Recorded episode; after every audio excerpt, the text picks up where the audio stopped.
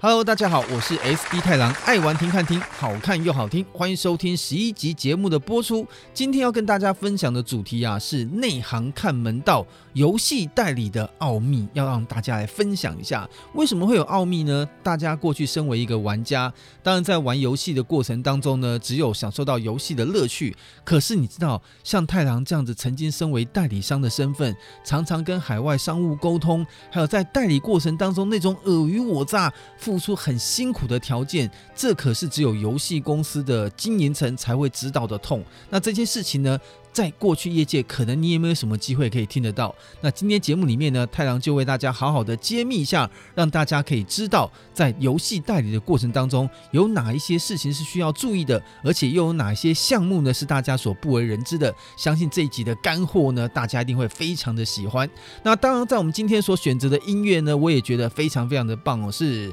所有骨灰级玩家们的回忆，在一九八七年的时候，日本的游戏上面呢，推出了一个叫做《手萨利案》，叫做中文《七星魔法使》这款游戏。它这款游戏呢，算是一个横向卷轴的冒险游戏，也带有角色扮演游戏的要素。那这款游戏历史也算是非常的悠久哦，从一九八六年开始呢，它有从日本的个人电脑，当时日本还有除了 Windows 以外自己的系统，从八八零一到九八零一，甚至它像那种准系统的。这个主机 MSX 啊都有推出，后来在这个 PC Engine 的 CD 弄上，甚至 Windows 还有在 Mega Drive 上面哦，都有它这相关游戏的身影。那近代来说呢，已经比较没有推出它后续的作品了。但是在当时呢，它也算是法尔康系列当中，除了伊苏国英雄传说以外，另外一个招牌的看板游戏。而它的音乐制作呢，太郎也觉得充满着浓浓的欧风，而且呢，非常的有意思啊。所以我觉得今天节目介绍呢。是属于这个手萨利安，他在交响音乐集当中的第一套的专辑，总共有两张 CD，二十七八首的音乐哦，非常的好听。今天精选的几首音乐，跟大家在节目中也来一起分享。好了，我们在节目的第一段呢，就为大家送上一个在城堡相逢的音乐，也非常的有意思哦，让大家欣赏一下。等一下呢，回到现场，再让大家一起来聊聊什么样才是游戏代理。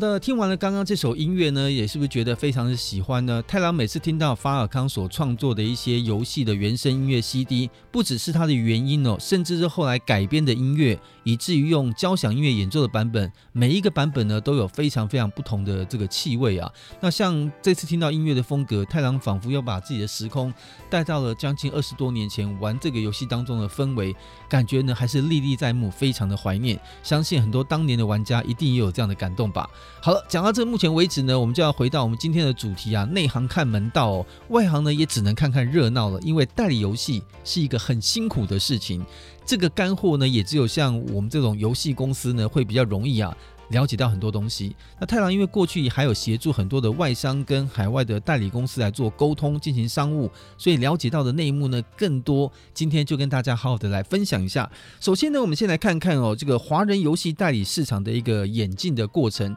其实从这个两千年，上次我们有提到，两千年韩国把网络游戏的风潮算是在。亚洲正式带动了之后，那很多的日式游戏当时还进不了台湾。那大陆那时候在网络游戏的研发呢，也还没有那么厉害。这时候台湾还在本土自己在努力推呀推，想要推出国产的这个自制大型网游。但是呢，以速成的市场竞争来说，还不如代理韩国游戏来得比较快一点。所以在当时，其实台湾代理韩国游戏的条件呢，还有它的代理的时间的安排上面。台湾是比中国领先非常多时间的，甚至像太郎之前提到过，以前我们在代理像《奇迹洋赖》这样游戏的时候，台湾的代理成本啊，还比中国的游戏代理成本还来得高，甚至当时这个“奇迹”的中文名称还是太郎取的，中国的第九城市，到时候后来跟我们来情商免费授权使用哦，就用到目前为止。后来呢，在一个机缘之下，这个原厂把这个版权商标收回给韩国了之后，这个中文商标我们无偿给了韩国之后，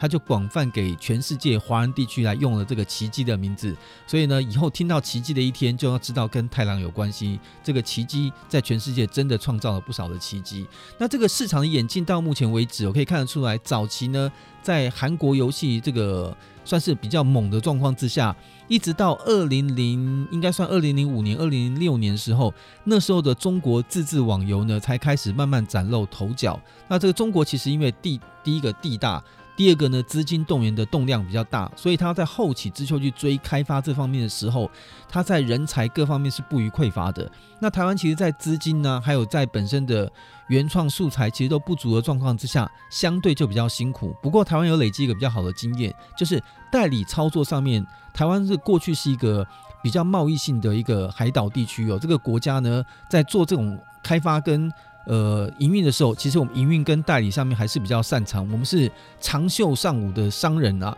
所以在这个市场的演进的过程当中，我们可以看得出来，从早期的网络游戏刚开始发行，我们是做经营。其实很多的网络游戏的经营哦，有的时候是台湾经营的非常成功，红回到原厂当地去。最有名的例子像是天堂，天堂其实当时在韩国刚出来的时候呢，经营的成果就已经有相当亮眼的成绩。可是到台湾开始推波助澜之后，把他这个营业的高峰啊冲上了顶点，又回到了韩国去，让 NCSoft 呢跟 Gamania 都得到了非常大的营收的助力，也让这两家公司呢结成了非常好的这个因因缘关系啊。到后来你看，像天堂 N 一年可以破百亿营收的这样的一个游戏，最后呢也还是由原来当初做端游的 Gamania 代理，所以我觉得。在代理的过程当中，其实如果你当时培养好了一些革命情感，其实基本上哦，后续这种商务关系呢，都会维持得比较长久一点。那其实还有当时有一个社会环境的演进，就是当年在做网络游戏的时候，其实除了韩国或是其他海外地区，大家都还没有非常多的经验，所以当年我们在做的时候呢，可能不知道怎么样做会比较好。就是在懵懵懂懂的过程当中，因为当时接触了网络游戏，所以在市场演进当中呢，因为台湾接触的早，所以我们不管是在客服、在行销、在技术，然后甚至在一些这个美术设计的配合上，甚至经营策略上跟原厂的沟通上，台湾都算是有比较多的这个经验，可以跟着韩国网游一起往上成长。所以我说，其实当年韩国网游进到台湾。不只是带了一个新的游戏文化进到台湾市场，我觉得另类的方式也是借由，呃，让所有的营运团队从过去单机版的时代，或者是家用游戏机的时代开始接触多人连线性的网络游戏，以一个不同的服务，要面对真实的玩家的即时互动之下，他也透过了这样的一个代理过程，教育了非常大的一批。台湾的这方面的经营的专业人才开始进入这个市场，所以才会在网络游戏开始慢慢蓬勃发展的之后的这年代，让很多的专业人才可以在各种领域当中发挥它关键的作用。另外，再带动其他新进的后进跟着来一起学习。所以，我觉得台湾在这种学习能力上呢，也是非常的强大。所以在代理性质上呢，我应该说，在亚洲各个呃国家来说，我觉得台湾应该在代理的经验上。算是在全球比较领先的，因为我说韩国的网游是带起亚洲网络游戏的风潮，那台湾又是在第一时间跟进的。那在这种情况下，我觉得这样的一个难能可贵的经验，也孕育出了不少的人才。也就是说，在先天的条件上，我觉得亚洲的各个国家来说呢，应该台湾是在代理资格上最有本事的。那早期在代理的时候呢，其实港澳台它会有可能有一定不是同一区，通常港澳会是一区。台湾会是一区，可是呢，后来随着这个开发的成本啊，经营成本越来越高，有时候这个授权原厂他会说，因为你呃港澳地区跟台湾都是用繁体中文，我如果今天授权给两个不同的代理商，比如港澳是一个代理商，台湾是一个代理商，当两家公司有不同的开发建议的时候，对我一个原厂来说，我要做两个不同的繁体中文的版本，那当然。你语言版本做几种，那不是最大考量重点，重要考量是利益的层面考量。你可能说今天，呃，欧洲有很多地方可能都用德语系，他可能授权你一个德国或授权你一个奥地利，他可以收两笔费用，然后这两笔费用的那个营业规模呢，都让他觉得值得。他就算是同个语系，配合你两种不同的开发版本，他也愿意。可是通常港澳地区的营业规模太小，那台湾的营业规模比较大，所以呢，在后来状况之下呢。代理到最后就慢慢融合了，就会变成港澳台三边，通常是原厂希望你一起拿，他就把所有希望拿到的这个代理的条件。直接灌给你其中一家公司，要不就是你香港公司拿下港澳台，要不你台湾公司拿下港澳台，他给你拿下一笔成本，而且他最大的方便就是他只要做一种繁体版本就可以了。他就说你这个繁体版本做出来之后，你不管在港澳地区营运或在台湾地区营运，我只会配合你一种政策来进行调整，你只会有一种版本。第一个省了这个开发商的时间，第二个呢，对于代理的公司来说，它更可以有比较大的营业规模，港澳台就变成一个合体的区域。相对来说呢，这样的一个代理的环境，它是比较成熟的，也一直到目前为止，已经可以慢慢的看得到，几乎现在港澳台的这个繁体中文地区，它已经是完全的同一区。任何的代理到这个地区里面来，应该三个地区的代理都会是一个同一个代理商，这已经变成一个。比较正常的常态，我想这也是因为时空环境演进的关系，达成了今天这样的一个局面。好了，我们在一开始呢讲讲这个时空环境跟市场的变化之后，接下来我们会再为大家分享另外几个不同领域。代理上面所遇到的一些情况跟商业上的问题，再跟大家所有的玩家来分享后面的干货。接下来给大家送上这首音乐呢，一样是我们这个七夕魔法使索萨利安的音乐。这首音乐呢是在森林当中所漫步冒险所听到的背景音乐，也非常好听。我们来欣赏一下，等下再回到节目现场。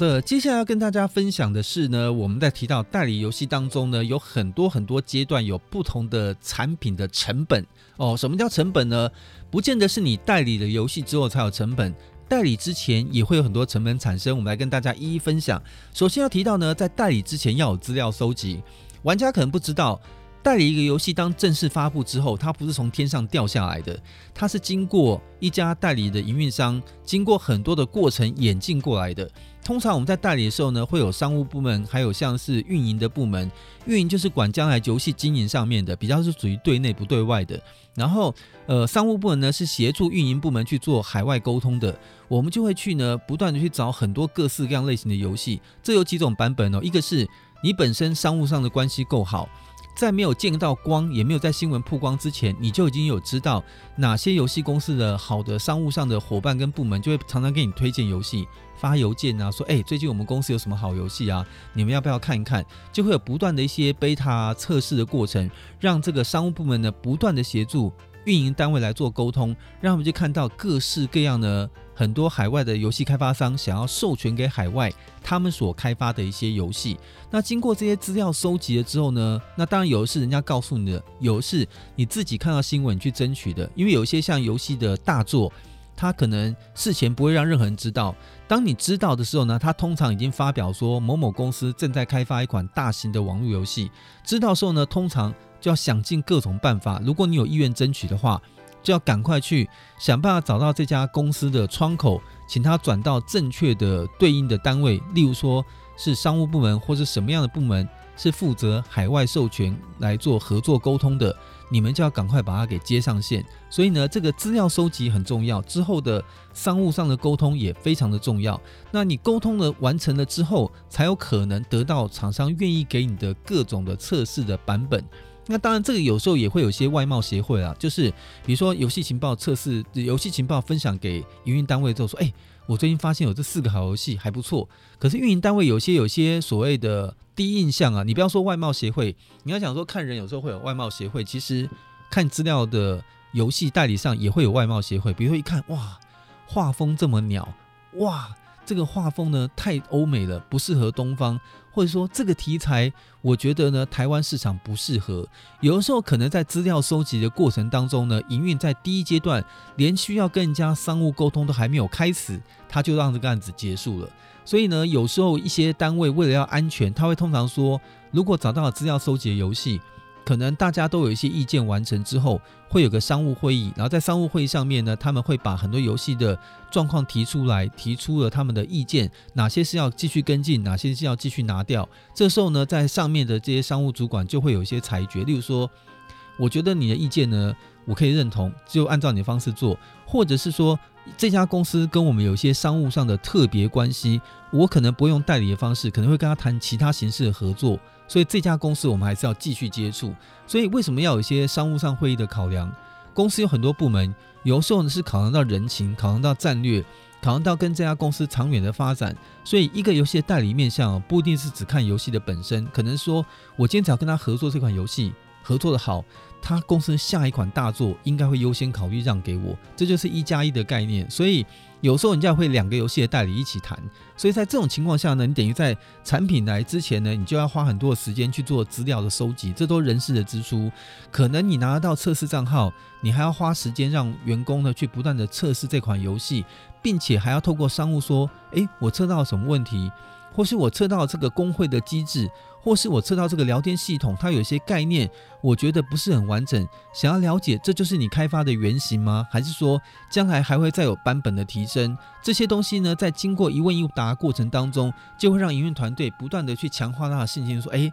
他们所提出的回答很棒啊！原来之后还会有公会战，还有国战，这个概念设计很符合我心中营运上能够拉拢玩家的需求。这个就是在透过商务测试、商务测试这种往返沟通当中，慢慢的。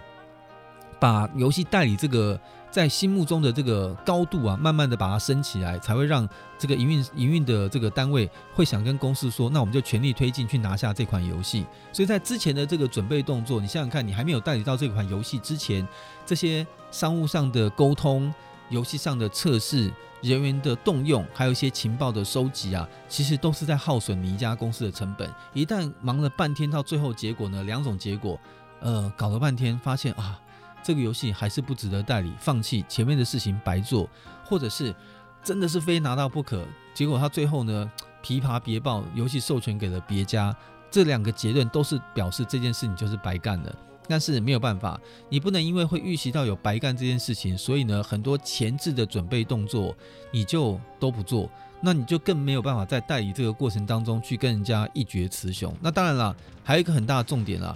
人是英雄钱是胆，你这个公司的资源跟资金够不够支撑你代理这款游戏？有时候呢，可能是一刀两决，在游戏的一开始，可能就是很重要的一点。所以其实像以我们公司的角度来讲，我们通常会在商务跟营运阶段的之前会有一个会前会。我们通常呢会先定一些商务的内部会议的政策，比如说光看到商务上的清单，我们就跟他说，你不用找营运来开会了，因为。这家公司我了解他的做事风格，他们老板呢没有个两三百万美金是不可能开始跟你谈判的，所以以这个资金规模跟他的游戏的产品数量，我觉得要回收会比较难，所以这个游戏就直接跳过，否则你跟他开始进行了联络，联络半天呢，最后又不跟他合作，到时候呢既得罪了关系，还浪费我们的时间，那这个案子就在这个阶段你就可以先不要推进了。所以有时候呢，其实营运可能会认为他们在第一时间。看到了公司给他的清单，事实上可能是经营阶层跟商务的单位在会前会的时候呢，就把我们去无存菁的第一阶段的东西就先去掉了，再交给营运来看。这样的话呢，每个部门层层负责，才可以节省比较多的时间。所以刚刚讲过，既然有那么多前期成本，你就要想办法在这个前期成本的过程当中，让它变得更有效率。不要说呢，只是啊看。法米空上有这些清单列下来，外国有这个清单列下来，通拿起起来呢，找一些网络上连接就丢给云看。今天我总共看到，反正网络上有列出来游戏，总共八百款，我通通都帮你资料都拉下来，你慢慢看。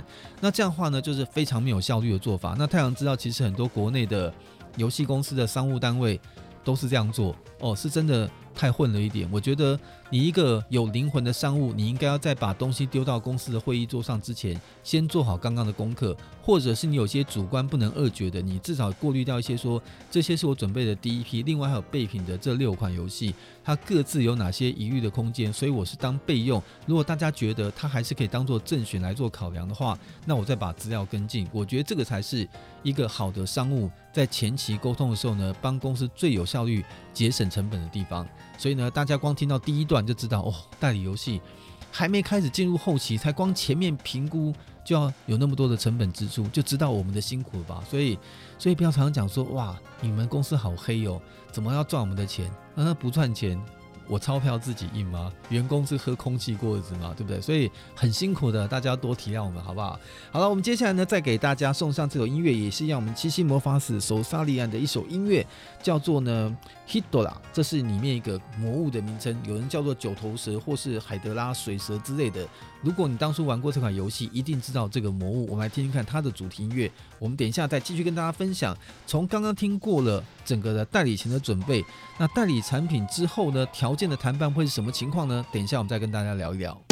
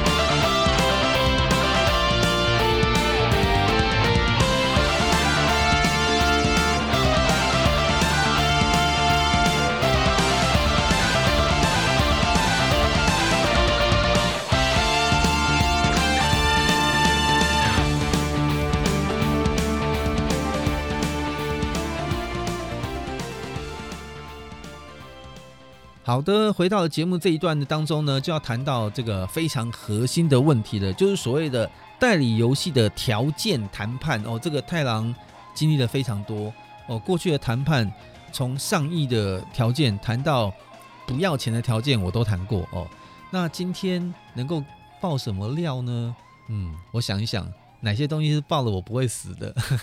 等下跟大家想一想。那我先跟大家讲这个代理上面的一些结构哦。第一个。你代理人家的产品，人家花那么多时间把把他的产品养大，就像养小孩一样。人家养养小孩也有成本吧？所以人家常常讲说，有时候嫁女儿要点嫁妆是刚好吧，对不对？人家把女儿养这么大，就是嫁给你，对不对？然后你是不是应该对这个女方有所表示哦？我现在觉得是一个男女平权的时代。你有没有听过？大家应该现在听过另外一个理论。人家说这个娶媳妇娶媳妇，好像女儿就嫁出去了。但是大家有没有发现，现在我反而倒过来认为，通常呢这个媳妇主导性都比较强，都会 都会管着老公管得很紧。所以有时候呢，反而是结婚之后，老公就跟着老婆去外面住了，或者是怎么样。所以人家讲说。娶了媳妇之后，有时候是丢掉一个儿子诶，所以我说以后男女公平点哦，所以也没有说谁谁对谁错，我觉得都很公平。相对来说，我觉得游戏开发商会觉得你把游戏养那么大，那你也别忘了，我们代理你的游戏，我们后面要花的这个养育成本也很重要诶。所以用句形容话来讲，这个生的父母很重要，养育之恩也很重要。所以呢，在这个条件上面，要请所有的开发商要有一点点的。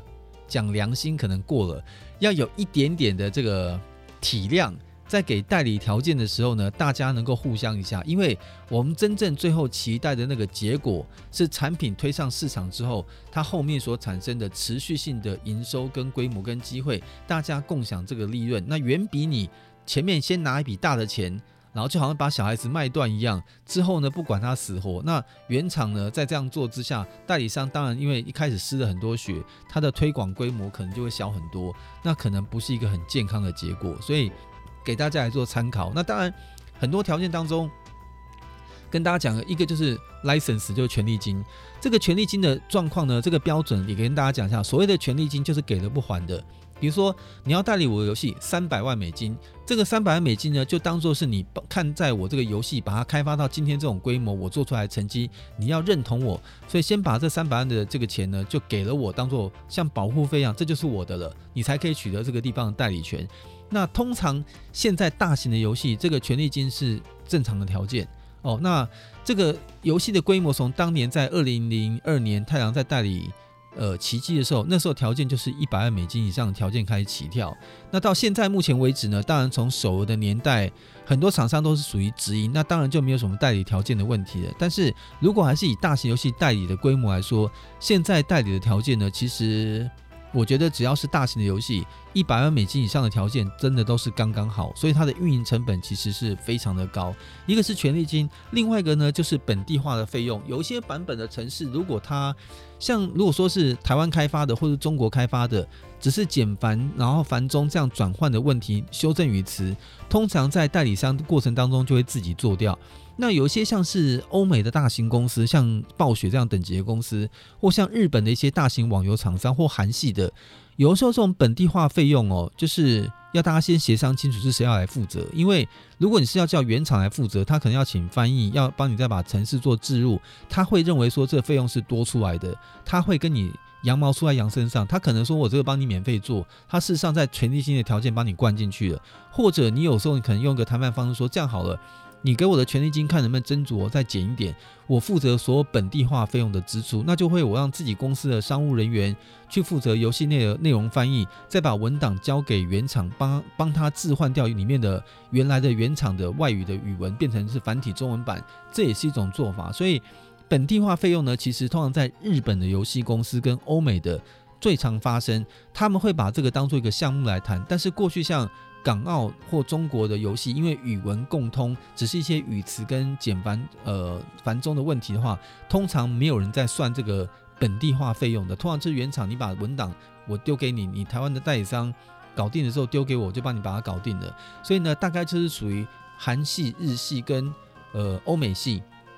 比较会去跟你谈本地化的问题。那我过去的经验哦，日本是最容易谈的，再就是欧美，再就是韩国。那在这种情况下呢，这个本地化费用是一个成本，大家也要考虑一下。所以你在代理游戏当中呢，除了权益之外，还有本地化的成本哦。另外呢，还有就是预付的分成货款，我们叫 minimum guarantee，就是。你今天既然代理我游戏，权利金我可能也拿了。那当然还有个前提，有的公司很佛心，权利金都不要，但是他会跟你要很高的 MG，就是预付货款，就是你要代理我游戏，你将来总会有营收吧，所以你要跟我保底，先给我一个保证金，比如说我保证你一年营收，我要分成给你一百万美金。那他就会要求你在代理条件的时候呢，就要把这一百万美金也先付给我。那当然，当你后面真正产生营收的时候呢，你每个月双方会核对报表嘛。那核对报表之后呢，比如说，呃，这个月我经过呃渠道的分成计算之后呢，我要给你二十万美金，我就不用给你了。账务上还是互相做，但是因为之前我已经预付了你一百万美金，所以在一百万美金没有扣完之前，我就不用再付你钱了。但是账上呢，还是要去做。流水的对账，但是如果你遇到狠一点的这个开发商，他会说我达到你的代理条件的预付货款没错，但是因为你要给我一个年度保证，如果你一年之内做不到一百万美金的预付分成，很抱歉没收。明年开始呢，你继续还是要给我相对的保证金。那这个就是属于比较严苛的条件，通常像大型一点的网络游戏都会开出这样的条件哦。我相信像是可能像天堂 N，像当年的魔兽。甚至像当年我们代理的奇迹，都有这样类似的条件，你做不到，你也要把这个预付分成的保证金的保底付出来。所以其实代理商，你看到没有，风险又更多了一层。所以这个预付货款呢，也是比较呃恐怖的。那当然也有可能在代理的条件当中呢，他把这些条件严苛都写完了之后，他还会再有更严格的要求，你们要有保证的行销支出。他这行销支出，我到时候会用什么为准呢？他会要你。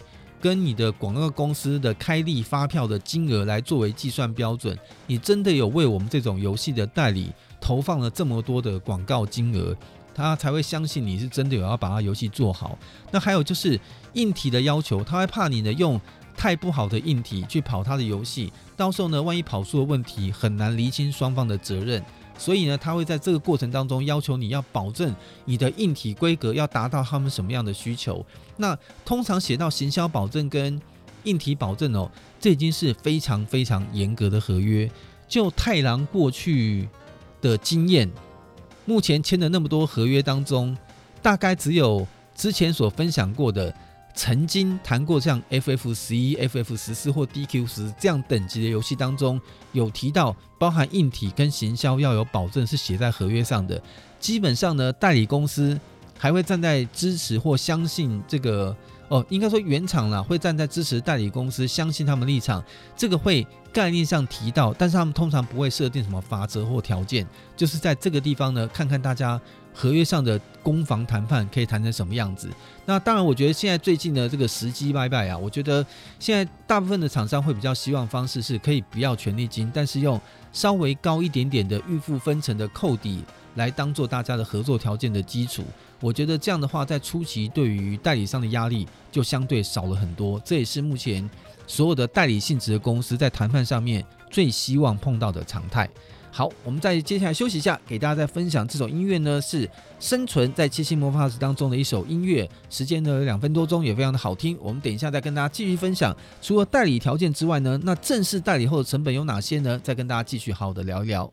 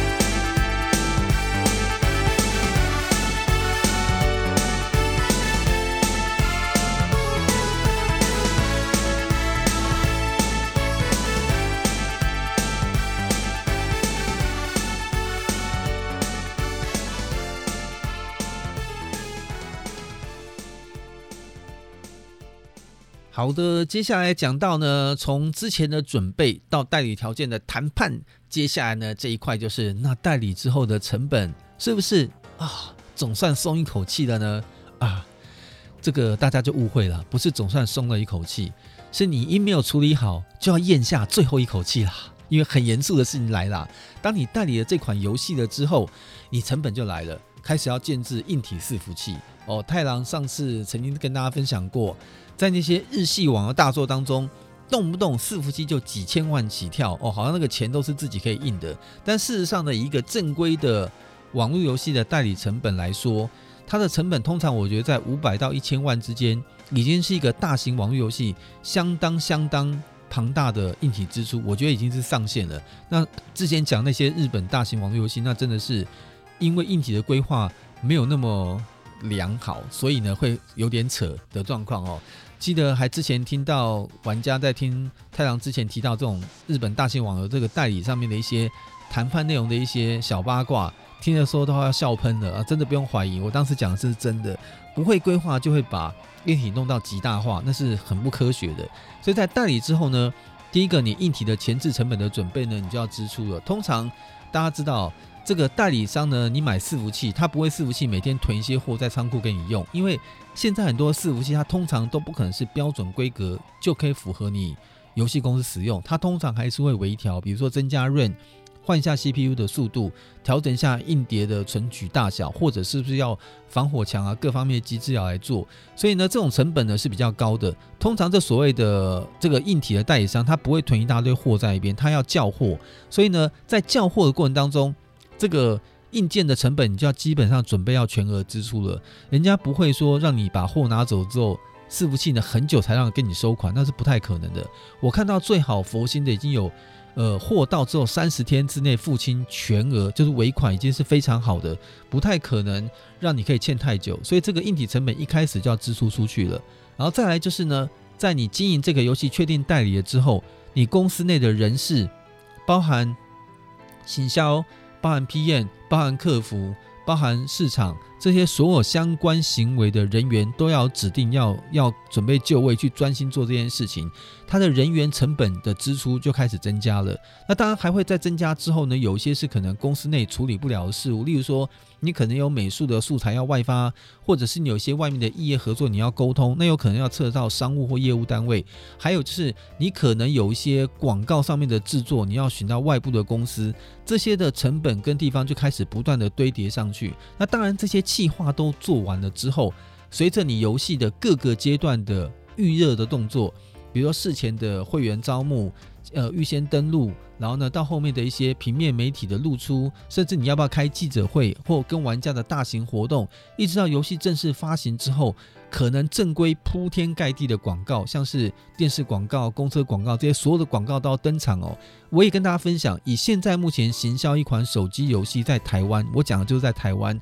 你如果是一个正规有资金规模的游戏公司。哦，太郎是讲不是讲别人经验，以亲身的经验哦。太郎过去所代理的游戏，呃，在做手游的年代，你一个在这么竞争的环境之下，你第一个月到第一个半月丢个三五千万的台币，把它直接花光光，真的是刚好而已。甚至很多大型的网络游戏公司听到太阳这样话，还说你刚刚讲那个数字其实只是起跳，他们还丢的更多。真的，太阳发现丢更多的还很多，所以。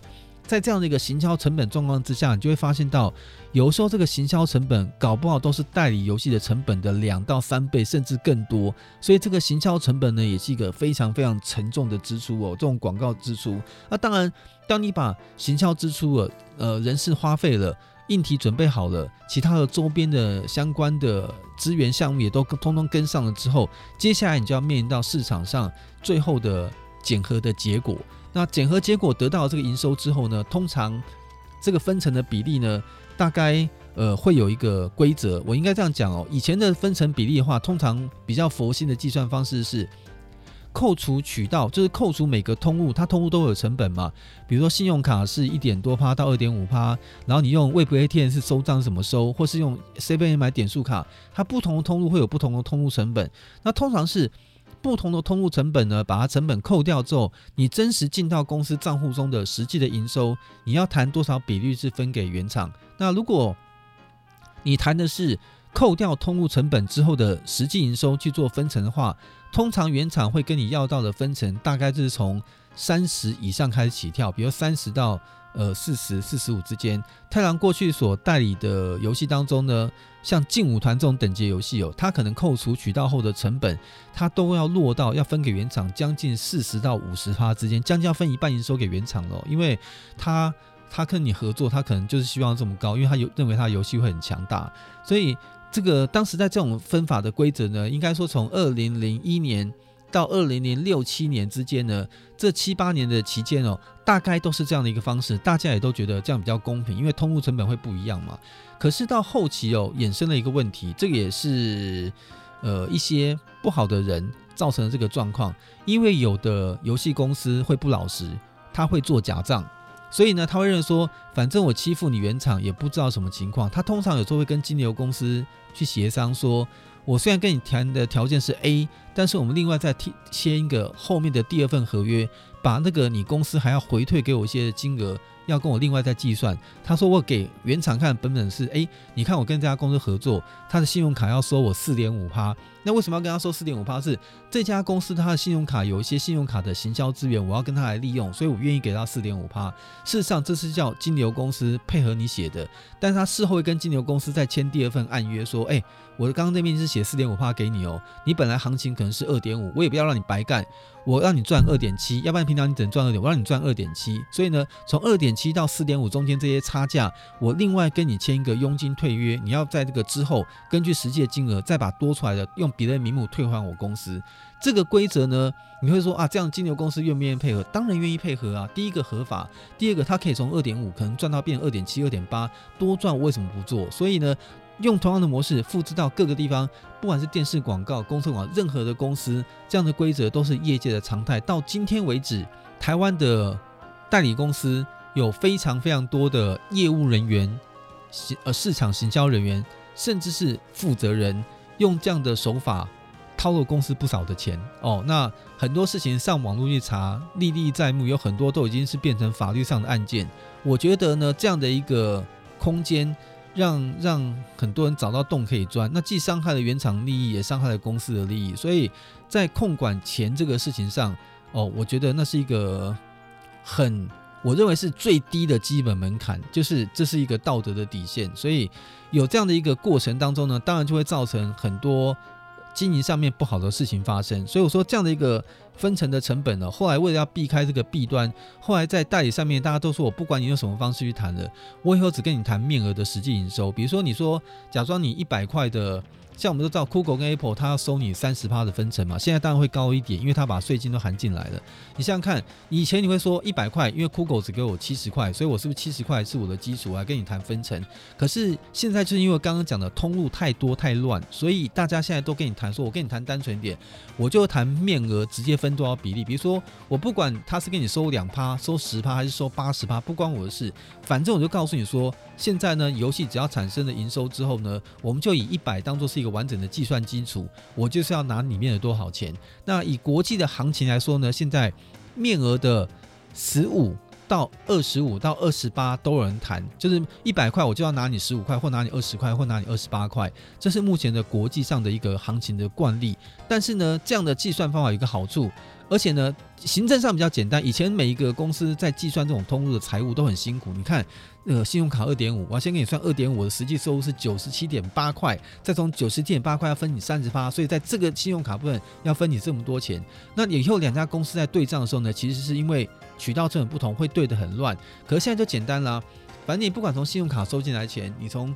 便利商店算，全部收进来总额比总金额嘛，这个总金额对不对？它会产生一个营业的规模，我就直接跟你谈总数的多少比例是我的。这样的话，其实行政上两边做事都比较简单。那当然，这样做法对于像那种代理商来说，他偷鸡的空间相对就变小了。其实我觉得这样谈判起来也是相对单纯。所以时至今日。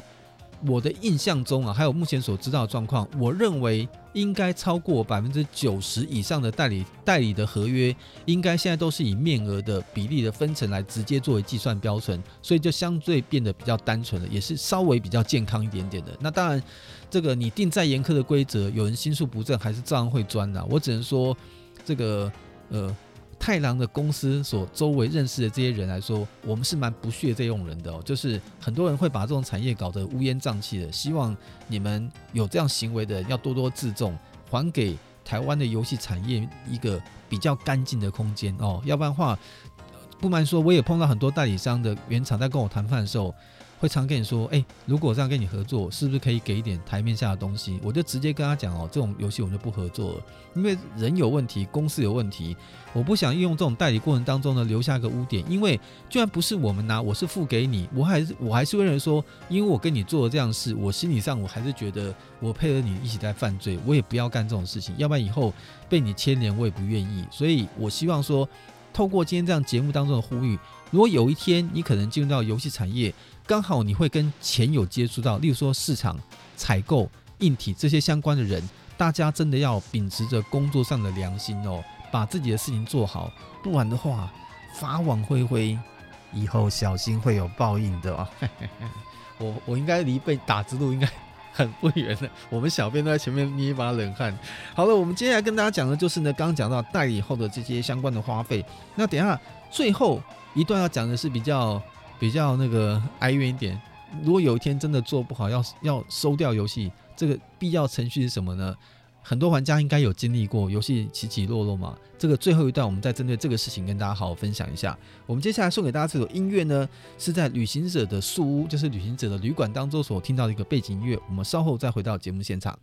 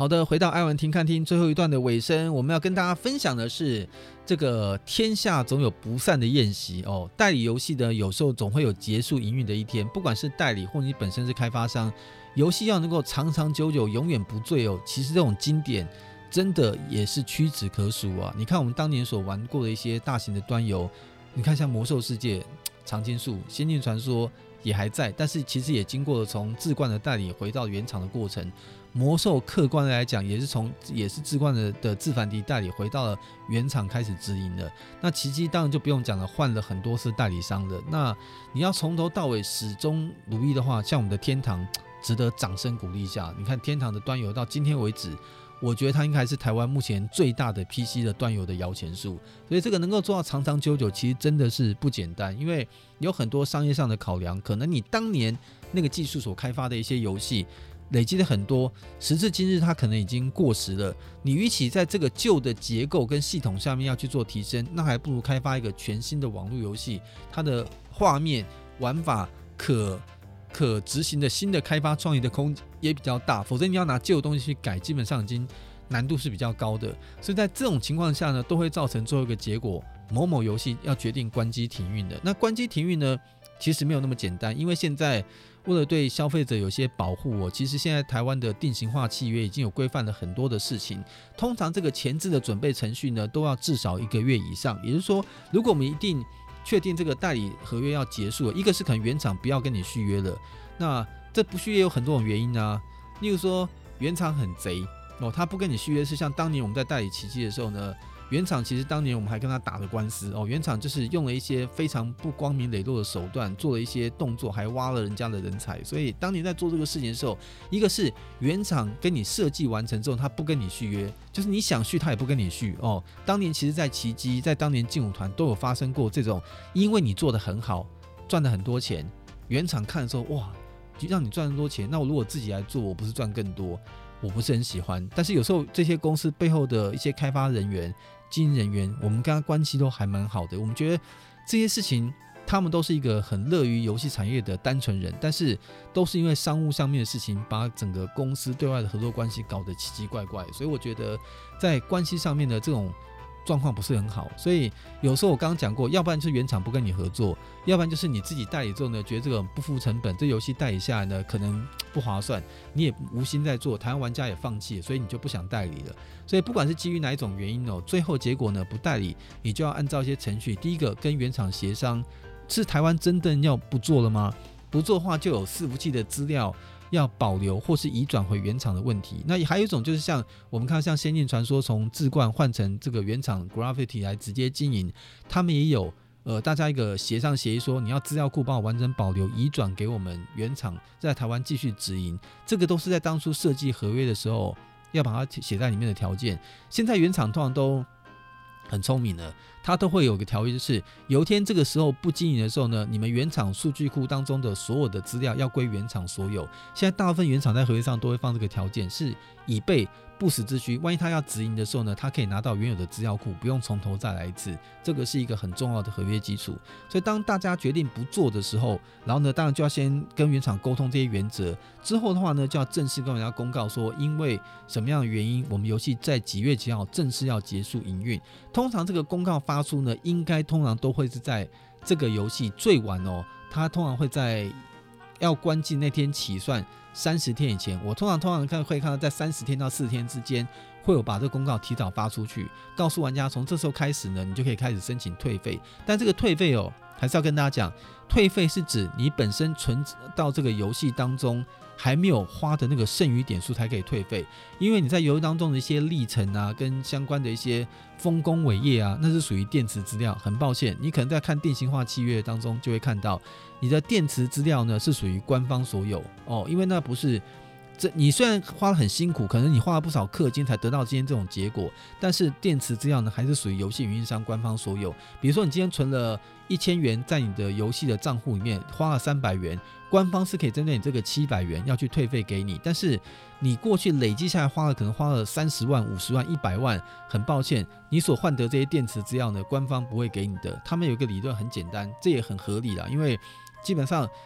玩家也不可能打得赢，因为这个本来就是很单纯的事情。你去儿童乐园里面玩，你付了门票进去，但不代表摩天轮跟旋转木马是你的嘛。官方就这个理论，电池资料是我的，你到我的游乐园里面来玩这个环境，你买你花的钱是买了入场的门票，但是游乐设施是我提供给你的，所以当你不玩的时候，你还有残余未玩的这个金额，我就把钱退给你。但是这些游乐设施我还是会带走的。所以在这种情况之下，大家当这种。呃，结束营运的公告看到的时候呢，如果发现是全面结束营运，就是不会有代理商做后续了，那你也可能只能把这些过去的经验呢留作美好的回忆哦。通常太阳看到这种结束营运的最好玩方式，就通常在关机的前的最后那一天，大家会流行旅行团开始到处成群伙伴上网去拍照，留下美好的一些纪念，当做以后的回忆啊。因为游戏关了之后，以后就再也看不到这些画面了，所以当天在结束的时候呢，大家互相珍重道别啊，那是。必要的场景哦。那当然有有的游戏很惨啦，它根本没这个过程，因为游戏本来就没什么人玩的，你最后那一天也等于跟关机没有什么差别，那就没有什么差别。那当然，玩家申请完退费，只要经过核定都没有问题了之后，官方就会在游戏关机之后的一定时间之内，按照台湾的定型化契约，就会把这个钱退回到你的账户。那为什么会有这样的一个过程呢？所以现在很多的游戏公司。都比较没有发点数卡了，通常都会跟一些大型的金流直接借接。那这些公司呢，金流借接公司，他们都会有一些银行的履约保证，这就是要保障各位玩家在将来游戏结束之后，还可以得到呃残余金额的退费，这个作为库存的这个准备金所使用的。所以基本上在现在的网络游戏的经营环境下，相对。稍微安全完整一点点，所以当然现在有很多手游比较麻烦是，现在很多手机游戏的开发商有时候是跨境从海外直接广告投放到台湾来，他就直接收费了。这个通常纠纷会比较多，一旦他停运了或者产生什么纠纷了，你又不可能跑到国外去告他，那这个通常问题就会比较多一点点。所以大家如果在玩各种要氪金的游戏的时候，还是要注意一下这个游戏的环境、代理商相关的规则是不是一个完善的客服环境，这样才可以确保大家在以后不玩游戏的时候，你真正的权益才可以得到保护了。好了，现在呢节目呢跟大家分享了一整集的干货啊，可能有一点点情绪。我发现最近在做单一主题的时候，太阳可能过去呢在作为一个游戏产业人所遇到的一些鸟气，就会这时候把它吐露出来哦。有的时候一不小心还会讲出。呃，某某公司的名字，希望大家不用特别帮我放送，因为我觉得我要开始得罪很多人之前，我还是想让大家多听点这个产业不为人知的一幕，让大家了解游戏产业，不要每天骂公司黑心、黑心、黑心。我们其实心也是火热的，而且在前期代理过程当中，我们也是很紧张、痛苦的。所以良性的互动，你们付一定合理的费用，我们好好准备这样游戏的环境，大家相得益彰。会过得更开心，好不好？今天希望这期节目当中呢，能够借由这些干货，让大家更了解游戏代理的前中后，它的所有的全貌，让大家都能够完全的了解。好了，在节目尾声呢，送给大家这首《七星魔法使》的当中的一首音乐呢，是在神官当中所听到。神官就很像是那种在教会当中的神官，这个神官名叫做呢这个《d e l u h i d e》当中的一种背景音乐也非常的好听，声音的曲目时间呢也稍微长了一点，希望大家会喜欢这首音乐。那《七星魔法使》虽然现在没有游戏了，但是呢，它是有很多值得回忆的画面。有机会的话呢，大家可以到维基百科或 YouTube 上看看当时这些美好的回忆。我们就下次我们的爱玩田看厅准时再见，拜拜。